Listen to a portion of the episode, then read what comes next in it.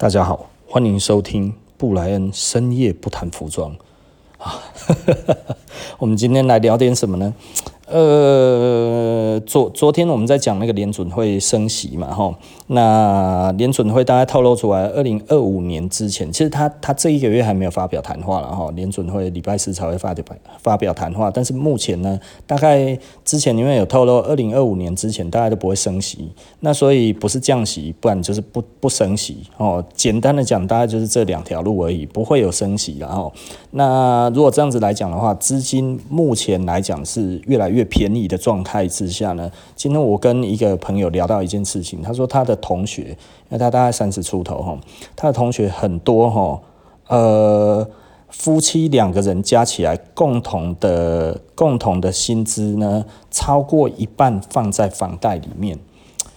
呃，我们都觉得很危险，因为这这是一个非常危险的事情啊，因为房贷有可能会涨。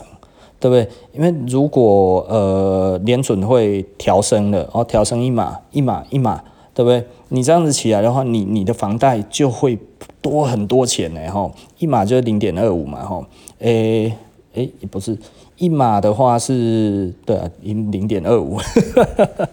零点二五个 percent，然后那所以呢，呃，简单的来说，我们以前哈，大概末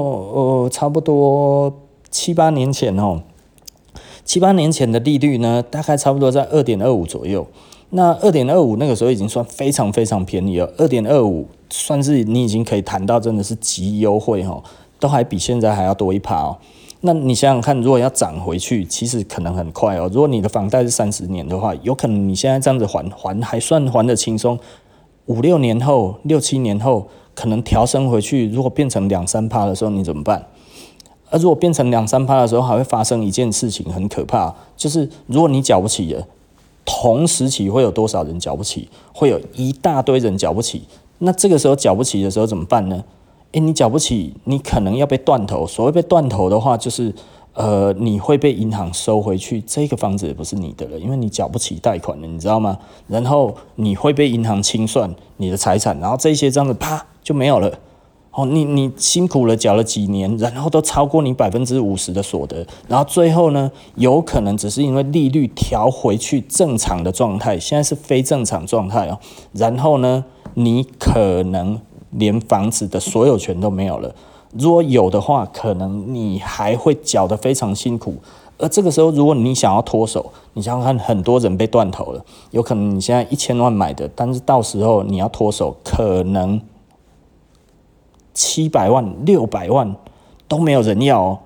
曾经是发生过这些事情哦，这个其实都曾经发生过，而且其实都没有很久，十几年前、二十几年前都曾经发生过一次，每十几年就会发生一次。目前来看的话，为什么房价不会跌？经济这么差，经济这么差，房价不会跌，很重要的一点就是利率，利率太低，所以呢，缴的没有压力。你懂吗？所以现在是一个非常可怕的一个状态了！我觉得他，如果你你身上是很多的钱放在房贷里面的话，我觉得该要思考是不是如果有赚，其实可以脱手就脱手这件事情，换一个比较合理的，在你的配置里面的话，资产在你的配置至少要低于三分之一啦！哈，不不，真的不要拿超过三分之一去缴你的房贷，这个是非常危险的事情哈。也就是说，如果你是为了要投资，投资也不会拿这么多钱出去啊，你知道吗？我我我自己，我我自己其实不会去花这么多钱在一个。呃，你你知道曾经哦，我看过一本书哈，我看了这一本书之后，我本来是不想要买房子的，因为那个书的作者就是他不买房子。后来我发现到一个事实哦，他是日本人呐，但是我觉得他讲的还蛮有道理的。然后，如果知道日本的房地产它的法令的话，你就会知道哈，因为泡沫经济之前，其实日本是狂炒房地产，然后后来他们做了一连串的那个那个紧缩之后呢，实际上他们在房地产没有什么买。买卖可图利的，然后包含德国也是一样。那那呃，所以呢，他们倾向于没有房地产，用租的就好了，因为他不需要这么大的一个壳负债在那一边，对他来讲，灵活运运用资金，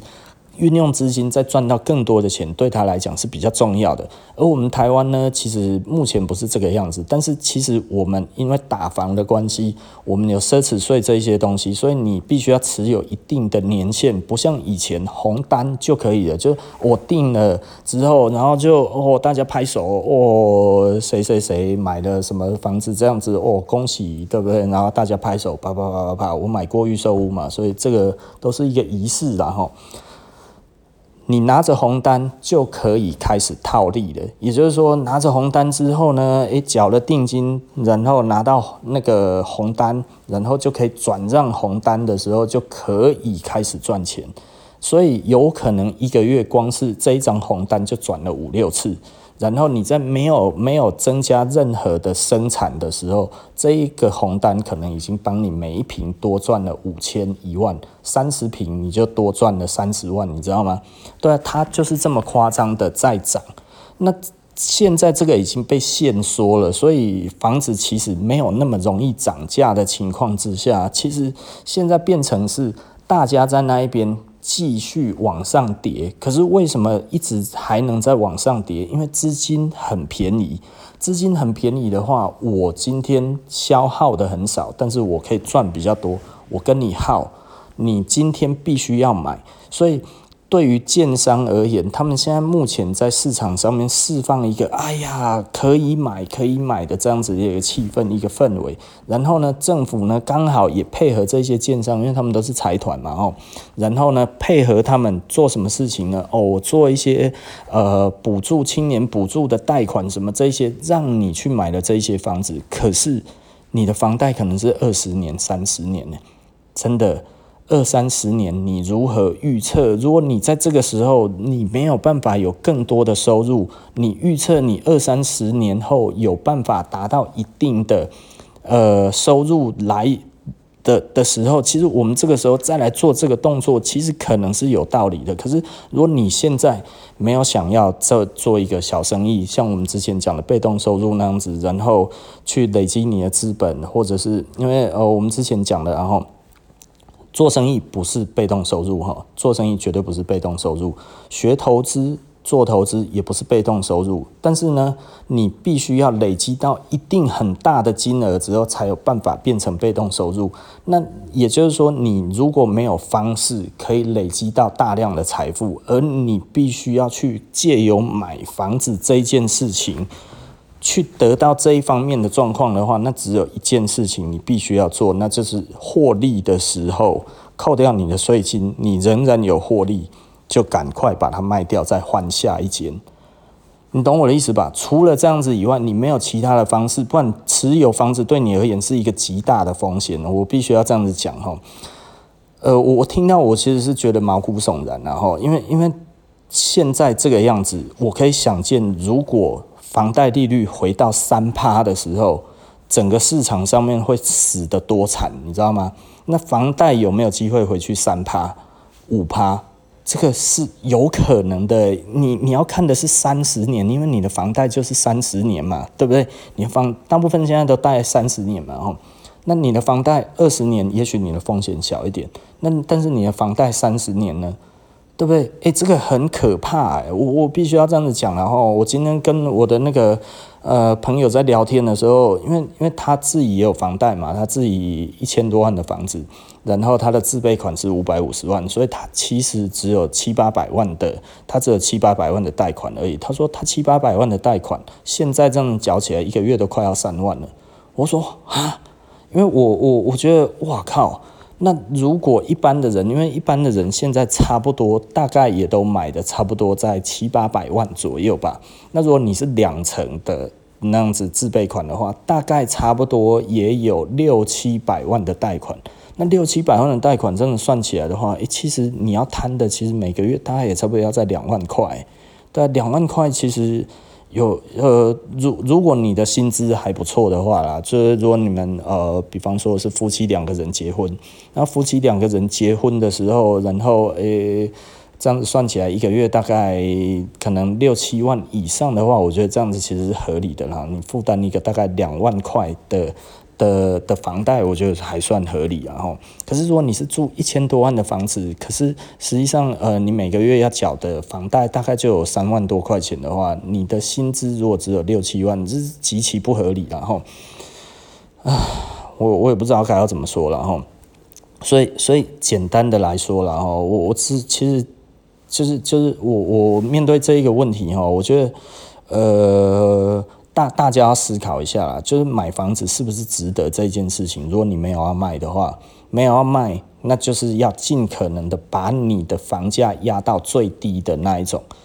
那如果你有要卖，你才去买比较相对好的位置，然后呢，只要能够赚钱，可以脱手，就把它脱手，再换一间。就是因为你已经有赚了嘛，所以这个时候当然你可以把原来的你的那个。贷款的钱拿回来嘛，你的头期款一定拿得回来嘛，因为你有赚了嘛，所以你头期款拿回来，这些头期款呢，再投到下一个房子里面，诶，再加上你赚了，你可以换更大的房子，这这是一个我觉得这是我愿意鼓励的事情，因为其实你从中获利了。那如果没有的话，其实真的我觉得所谓的那一种吼，哦，我就是没有要卖，我就是要一直住的，那你一定要很注意你的房贷。的金额是不是有超出你的所得的三分之一？如果超出的话，哈，就我认为最好在两成啊，哈，最好低于两成，至于房贷上面这样的，对你来讲的话，可能会比较好了。然后我有我今天听到的话，他们就说哇，他们很多朋友都这样子，然后因为身边的人也都有听到的人就哦点头，对我说哈，这么多人花这么多钱在房子上面哦。这个真的会让你们失去很多的机会成本啊！所谓的机会成本，就是你其实本来可以拿这些钱去做一点小投资，做一点小生意，而从中间学到更多的经验之后呢，你可以在接下来的投资或者是生意里面获得更大的获利的时候，但是你都把它牺牲掉了。因为假设啊，你本来就是都会把这些钱花掉，好，你再怎么样好，买一个房子这也行啊，吼，那。呃，如果你没有的话，其实你有想要做投资，或者你有想要干嘛，这这样子的话，其实这样子就不太值得哈。机会成本来看的话，这样子机会成本过高了哈。那目前来讲的话，其实老实说哈，我还是比较建议大家买一个比较能够脱手的。呃，如果真的要买房子哦，还是要去买比较能够脱手的房型，然后那所谓比较能够脱手的房型，一个人当然就是套房嘛，套房其实还算好脱手了，只要你愿意卖，大概都只要价钱 OK 的话，愿意买的人很多，因为单身汉其实有的时候就觉得啊，去考虑旅游有个地方可以睡就好了，我不想要付房租，通常也不会太多钱。那有一种房型，我觉得是不要。比较不要买的就是两房，然后两房真的是有一点尴尬了哈。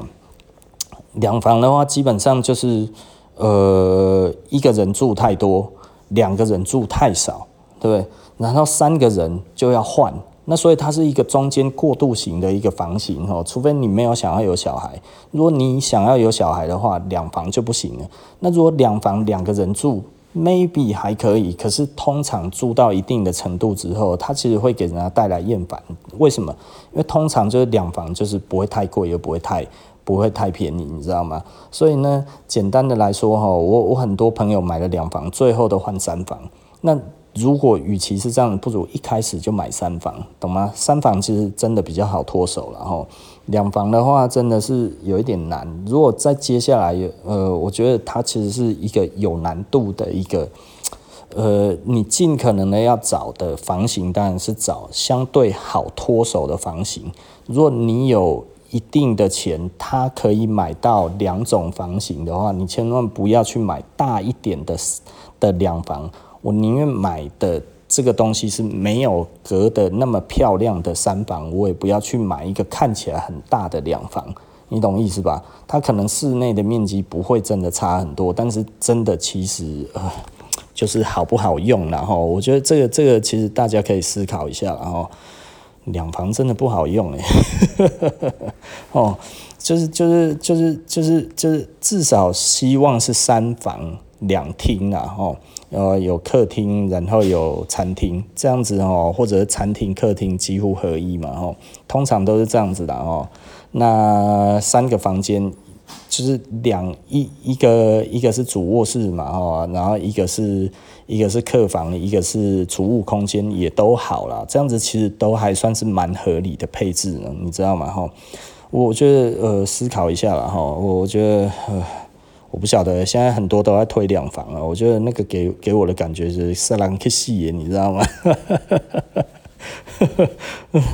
哎。两房真的是一个听起来比较容易入手，而且会觉得，哎、新婚夫妻也可以买两房啊。如果你们没有马上要有房、要有孩子的话，可是啊，如果你不小心有孩子的，对不对？那你可能还前前面三四年还可以啊，后面你还是要换啊。那你你要换的时候，如果这个时候刚好房贷利率又上来，然后整个房价往下往下跌，然后你的负担又加重，这个时候怎么办？